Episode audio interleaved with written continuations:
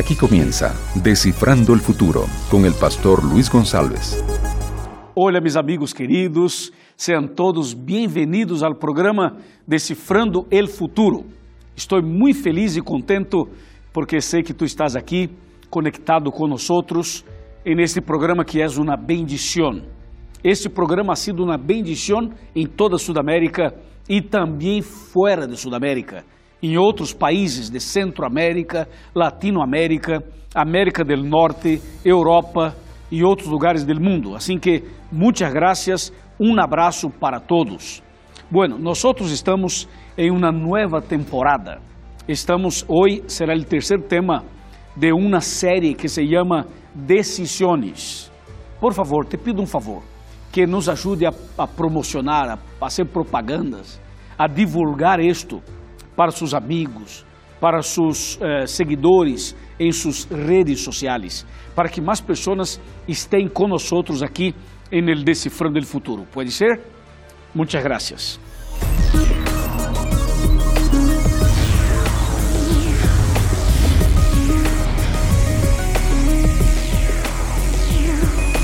Aquí comienza Descifrando el Futuro con el pastor Luis González. Bueno, eu quero mandar um abraço muito especial para meus amigos de Argentina, amigos de Uruguai, amigos de Paraguai, amigos de Bolívia, amigos de Peru, amigos de Chile, amigos de Equador. Um abraço. Um abraço também para meus amigos hispanos que vivem em Brasil e os amigos que estão conectados nós em outros lugares. Bendições para vocês. Nós também estamos por la rádio, assim que Envio um abraço para cada oyente de la radio, tu que escuchas por la radio. Muitas gracias, bendiciones, siga firme, estamos juntos en esta caminata cristiana. ¿Está bem? El Decifrando el Futuro também está en el Facebook, arroba Futuro NT para Twitter e para Facebook é facebook.com barra Decifrando el Futuro. Síganos en estas redes sociales. Muchas gracias. Bueno, já tenho a Bíblia aqui em minhas manos e já estou listo para começar o tema e quero invitar-te para que tome tu lapicero, tu bolígrafo, por favor, para anotar os textos bíblicos e para acompanhar o tema de hoje, ok? Hoje vamos tratar de um tema interessante, seria a decisão revelada. O sea, el Señor había tomado una decisión y decidió revelar esta decisión a nosotros. Así que prepara tu corazón para conocer este contenido maravilloso. Bueno, ¿qué pasó? En el programa número uno, nosotros explicamos eh, que el Señor tomó una difícil decisión, que fue expulsar del cielo a Lucifer y a los ángeles malos. E no programa número 2 explicamos a decisão certa, quando o Senhor decidiu buscar ao homem e oferecer o cordeiro como a solução para os problemas del pecado. E no programa de hoje, o número 3, queremos mostrar as profecias, as revelações do Senhor com respeito a la decisão de salvar, resgatar a los seres humanos. Por isso estou com a Bíblia já em manos para abri-la e para mostrar-te os textos bíblicos do programa de hoje. Bueno, vamos abrir a Bíblia en el livro del profeta Isaías. Isaías capítulo número 7, versículo 14. Escrito está: Portanto, el Senhor mismo os dará uma señal. La Virgen concebirá e dará a luz a um hijo, e le chamará Emmanuel, que significa Dios con nosotros. Bueno, aquí tenemos una profecía y de paso le comento que esta profecía fue escrita, fue revelada y escrita más o menos 700 años antes del cumplimiento de ella, antes de Cristo. O sea, Depois que Isaías escreveu isto, passaram 700 anos para o cumprimento desta profecia. Então, te invito a viajar comigo 700 anos depois para ler em la Bíblia o cumprimento desta profecia de Isaías. Vamos para Mateo, capítulo número 1, versículo 22 e 23, que diz: Todo esto sucedió en cumplimiento de lo que dijo el Señor para el profeta. La virgen concebirá y dará a luz un hijo, y lo llamarán Emmanuel, que significa Dios con nosotros. ¿Viste? Aquí está. De un lado la profecía, del otro el cumplimiento de la profecía.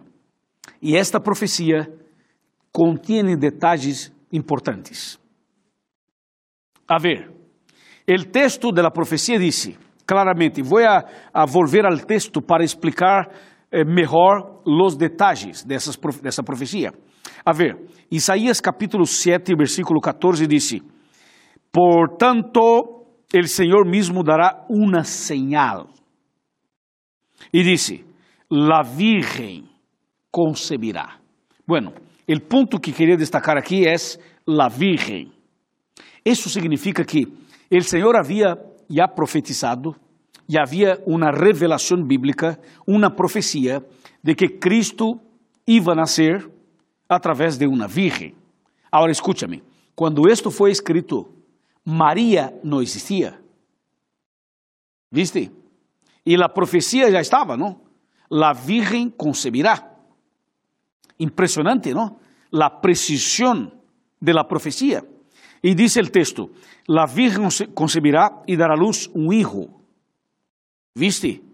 No es una hija, es un hijo. Outro detalle. E o texto disse: E se chamará Emmanuel, que significa com nós. Assim que a profecia foi precisa, pontual, e realmente foi isto que passou. 700 anos depois, Cristo nasceu através de la Virgem Maria por uma obra exclusiva do Espírito Santo. ¿Eh? Extraordinário, sim ou não? Viste como a Bíblia é de confiança? Há uma profecia e há seu cumprimento, justo como estava escrito. Que lindo! Alabado seja Deus. Bueno, há outra, outro texto interessante que me gostaria mostrar, para que conozca um pouquinho mais acerca da revelação la decisión del Señor revelada a nosotros. Vamos para Isaías outra vez, perdão, vamos para, para Miqueas primeiramente, depois vamos volver a, a Isaías, pero agora vamos a, a Miqueas. Miqueas é um livro pequeno que está também no Antigo Testamento e queremos eh, abrir a Bíblia ahorita. Por favor, tome tu Bíblia, abra comigo em Miqueas. Miqueas capítulo número 5, aqui tenho, versículo 2 que dice así, atención, pero tú, Belén, Efrata, pequeña entre los millares de Judá, de ti saldrá el que será Señor en Israel.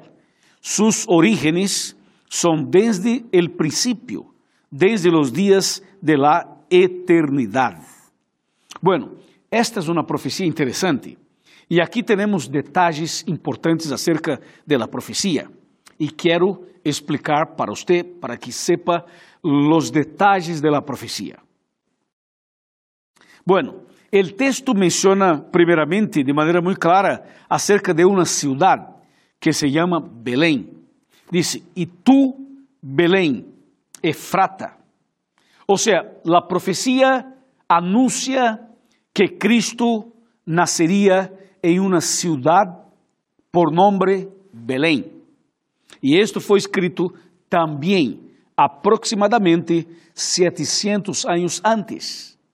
Então já havia uma profecia dizendo que Cristo nasceria de uma virgem e que seu nome seria Emmanuel, que significa Deus nós.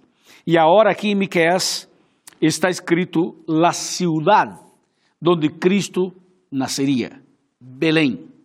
A pergunta é: por que Cristo deveria nascer em Belém? Por que não nasceu em Jericó, ou em Nazaré, ou em Capernaum, o quizás en otro lugar. Nació en Belén. Y la profecía dice Belén, porque Belén significa ciudad del pan. E Cristo é o pão de vida. Amém. Sabe que um dia eu estive em Belém. Eu fui a visitar Israel e fui a Belém. Visitei a cidade de Belém e depois, com o grupo, fomos a comer em um restaurante. E quando entramos nesse restaurante em Belém, me quedei impactado, impressionado, porque me dei conta de que de um lado havia uma mesa e sobre a mesa havia vários tipos de panes. Pão integral, pão branco, pão eh, redondo, pão este, quadrado, pão eh, alto, pequeno, grande, de todo tipo, não? Então eu me mirei, havia uma mesa grande, enorme, llena de panes. Então perguntei ao moço, não?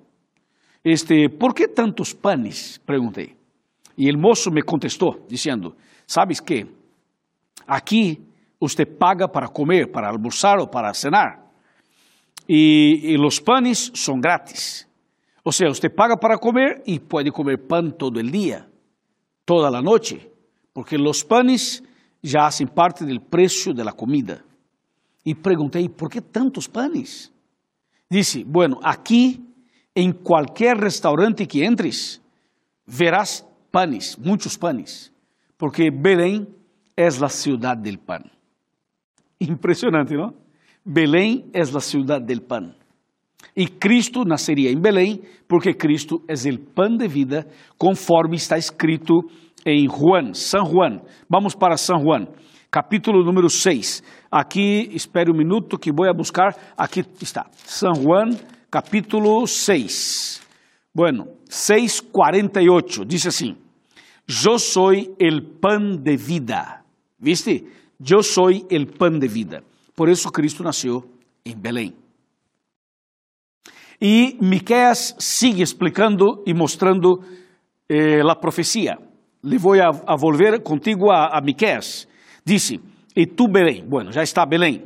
E o texto sigue dizendo: Pequeña entre los millares de Judá, de ti saldrá el que será Senhor em Israel. Clarito, não? Agora vem uma revelação.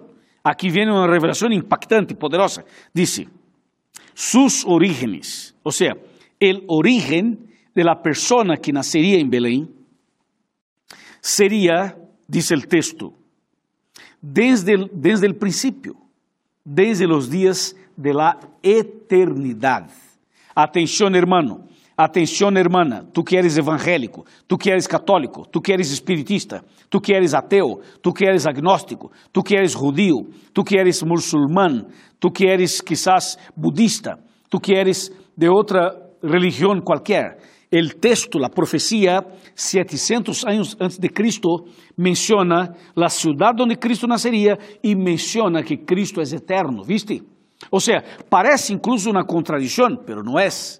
O texto diz: Cristo existe desde a eternidade, ou seja, Cristo é eterno. Solo que Cristo deverá nascer como homem, como ser humano, em la cidade de Belém, através de uma virgem. ¿Me explico? ¿Está claro? Muito bem. Solo que o texto diz: Este Cristo que vai nascer em Belém este Cristo que vai nascer de uma virgem, este Cristo que se tornará homem, este Cristo não é uma pessoa qualquer, este é Deus, este é eterno. Diz o texto, sus orígenes são desde os dias da eternidade. Então o texto é claro, mostrando que Cristo é eterno. ¿Está claro? Bueno, se Cristo é eterno, eu te hago uma pergunta para reflexionar nomás. Se Cristo é eterno, a pergunta é: quem eligiu quem escolheu a Maria para ser sua madre. A decisão de escolher a, Maria, a decisão de elegir a Maria, foi de quem? Claro, de Cristo mesmo, de Ele mesmo. Ou seja, Cristo eligiu a Maria para ser sua madre. Interessante, não? Foi o único, o único que alcançou elegir sua própria madre. Ya, buenísimo. Ahora pregunto, Si Cristo es eterno y si Él mismo eligió a María para ser su madre, la pregunta sería, ¿María es la madre de Cristo o Cristo es el padre de María? A ver, ¿qué me contestas? ¿Qué piensa usted? Es impresionante, ¿no? Una buena pregunta. Amigo, la respuesta es los dos. Cristo es el Padre de María porque Cristo es Dios, es eterno. Y María es la Madre de Cristo según la carne, o sea, humanamente hablando. ¿Ok? Bueno, ¿y qué Cristo es este? ¿Qué Emmanuel es este? ¿Qué persona es esta? Que nació de María. Estamos hablando de un niño, de un bebé, pero ese niño, ese bebé que nació, ¿es quién? Bueno, es Dios, es eterno, já está, não? Pero tenho um texto mais para mostrar-te. Vamos para Isaías outra vez. Isaías capítulo número 9. Atenção. Isaías capítulo 9, versículo 6. Escrito está: Porque um niño nos es nacido, hijo nos es dado y el gobierno, atención, el gobierno estará sobre su hombro y será llamado, número uno, maravilloso, número dos, consejero, número tres, Dios poderoso, número cuatro, Padre eterno y número cinco, príncipe de paz. ¿Viste las cinco expresiones para definir a Cristo Jesús? Ou seja, Cristo, quando vino a esse mundo como homem, é importante que sepa você que este Cristo que vino aqui não era uma pessoa qualquer. Era Padre eterno, Padre da eternidade, era príncipe de paz, era consejero, era maravilhoso, era como diz o texto aqui, claramente, era Deus poderoso. Amém? Amém. Que tremendo, não? Que maravilha. Alabado sea su nombre. Bueno, así que la decisión de enviar a Cristo, la decisión de enviar el Cordero, la decisión de que Cristo eh, aquí para salvar a los seres humanos, fue revelada. Aquí está revelada la decisión. Então, se Cristo vino, nasceu de Maria, e Cristo vino com um propósito claro. O propósito era morrer em la cruz. Por que morrer em la cruz? Porque a morte de Cristo na cruz era a única forma de pagar a deuda, de pagar o preço, de pagar o valor, de pagar o rescate para salvar a usted e a mim. Ou seja, a morte de Cristo era a única maneira de salvar a los seres humanos. ¿Por quê? Porque através del diablo o pecado entrou no mundo e através de Adão e Eva o pecado se esparramou por todo o planeta e o pecado então eh, produziu dolor, heridas, medo e também levou ao ser humano a ter enfermidades físicas, emocionais, espirituais Hoy, por ejemplo, los hospitales están llenos, las clínicas están llenas, las penitenciarías están llenas, las personas están enfermas, hay un montón de problemas. Este mundo está pasando por tantas y tantas cosas como fue e está sendo todavia a pandemia e tantas outras situações políticas, familiares, matrimoniais, ou seja, o pecado malogrou, manchou a vida humana e, sobretudo, alejou al ser humano de Deus, levando al ser humano a ter medo de Deus, medo da Bíblia, medo da vida espiritual e levou al ser humano a esconder-se de Deus. Então, Cristo vino, nasceu de Maria para salvar-nos, para salvar-nos del pecado e para derrotar o diabo e derrotar todo o mal. Por isso vino Cristo a este mundo. E Cristo nasceu, viveu, cresceu e morreu em la cruz. E sua muerte foi a forma divina de resolver o problema del pecado. Para entender um pouquinho melhor esse tema, eu quero fazer uma ilustração com o tema de, de, de um sequestro. Você sabe como funciona um sequestro, não? O sequestrador sequestra uma pessoa e leva essa pessoa a um cautivério, a um ambiente cerrado. E então o sequestrador chama a família e diz: Bueno, tenho aqui fulano de tal. E para liberá-lo, eu quero que me, me pague um valor. E aí menciona o valor. Y la familia sale buscando el dinero. Y cuando logra tener el dinero, entonces paga el rescate. Y el secuestrador entonces permite que esta persona secuestrada sa salga y vuelva a la casa. ¿Sí?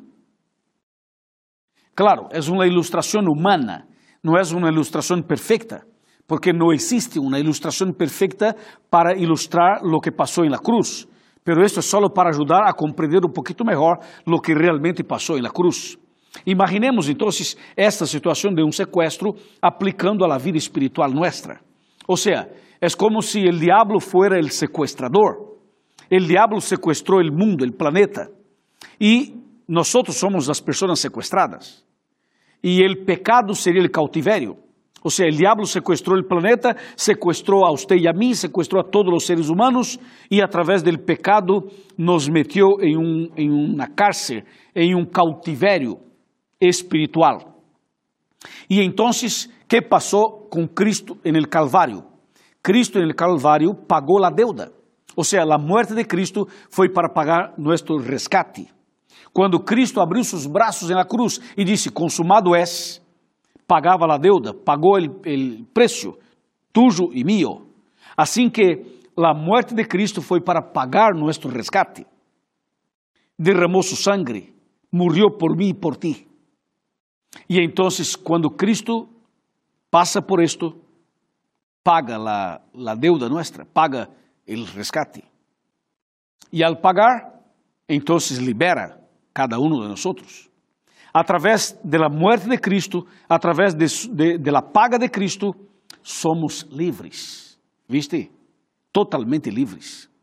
Ou seja, Cristo abriu a porta del cautiverio. Cristo derrotou o sequestrador. Cristo pagou a deuda. E então, quando aceptamos a Cristo, estamos livres del cautiverio. Estamos livres desse sequestro. E então, que hacemos? Aceptamos a Cristo e salimos del cautiverio. Que passa com uma pessoa quando sai del cautiverio? Esta pessoa sai e vuelve a casa. Camina e vuelve a casa. E quando chega a casa, que passa na casa? La família está reunida.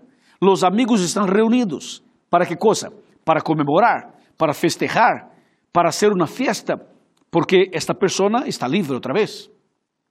Bueno, quando aceptamos a Cristo, salimos del cautiverio. Quando aceptamos a Cristo, salimos de las manos del secuestrador. O sea, el secuestrador es derrotado. Ele, ele não alcança a segurar a ustedes, a prender outra vez. Assim que salimos del cautiverio começamos a caminhar de volta para casa. Amém? Que lindo, não? Que lindo. Salimos del cautiverio, salimos de las manos del secuestrador e empezamos a caminar de vuelta para nuestra casa. Te explico mejor esto aquí, en mi sofá. Vení, vení comigo, vamos sentar aqui. Vamos tomar assento aqui em meu sofá, por favor. Eu quero invitar-te para que te acerques, para que te acerques. Acércate, acércate. Bem, bem, bem. Ou seja, tu estás um pouquinho distante, não? Já, traiga a silla, traiga o sofá, Pode venir caminhando e sentar aqui no piso, tranquilo. Queremos dialogar contigo. Em la cruz, em la cruz, Cristo pagou mi resgate e tu resgate. Agora somos livres. Lo único que temos que fazer é aceitar a Cristo como Salvador e como Senhor. E aí já está. Aí salimos do cautiverio, passamos por el bautismo y seguimos con nuestra caminata de vuelta para casa. Y cuando llegar a la casa, habrá una fiesta. Una fiesta para conmemorar, para festejar tu salvación. Aquí, en Apocalipsis 3, 20, dice, yo estoy a la puerta e chamo: Se alguno oye mi voz e abre la puerta, entraré a su casa e cenaré con él y él conmigo.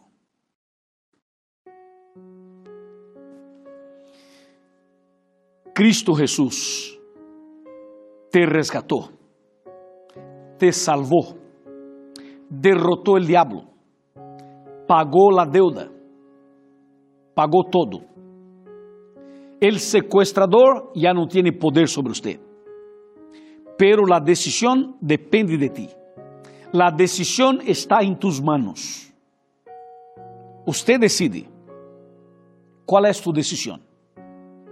¿Permanecer en el cautiverio o salir del cautiverio?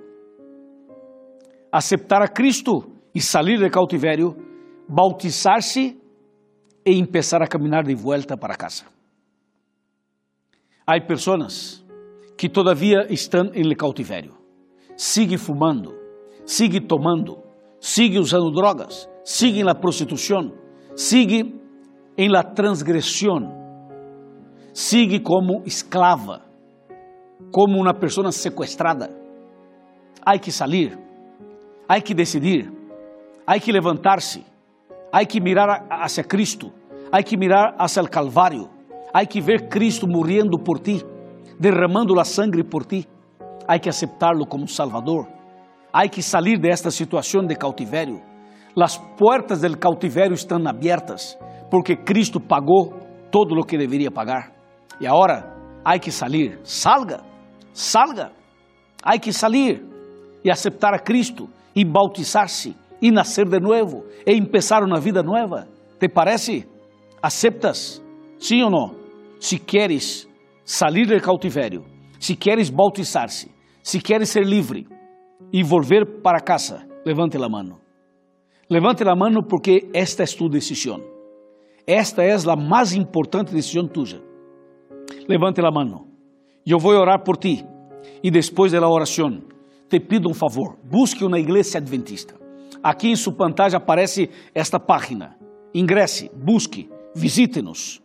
Busque al pastor e te vamos a bautizar. Muito bem. Felicitações. Vamos a orar. Padre querido, graças porque Cristo é nosso Salvador. Graças porque Cristo pagou a deuda. Hoje, em Cristo somos livres. Senhor, te pido que bendigas esta mulher, este homem, esta família que acaba de tomar uma importante decisão. Em tus manos de amor, eu entrego esta pessoa. Que a partir de hoje, todo seja diferente, seja melhor e que a salvação permaneça em cada coração, em nome de Jesus. Amém. Amém. Alabado seja Deus. Bueno, terminamos o tema de hoje. En el próximo programa estarei aqui contigo uma vez mais.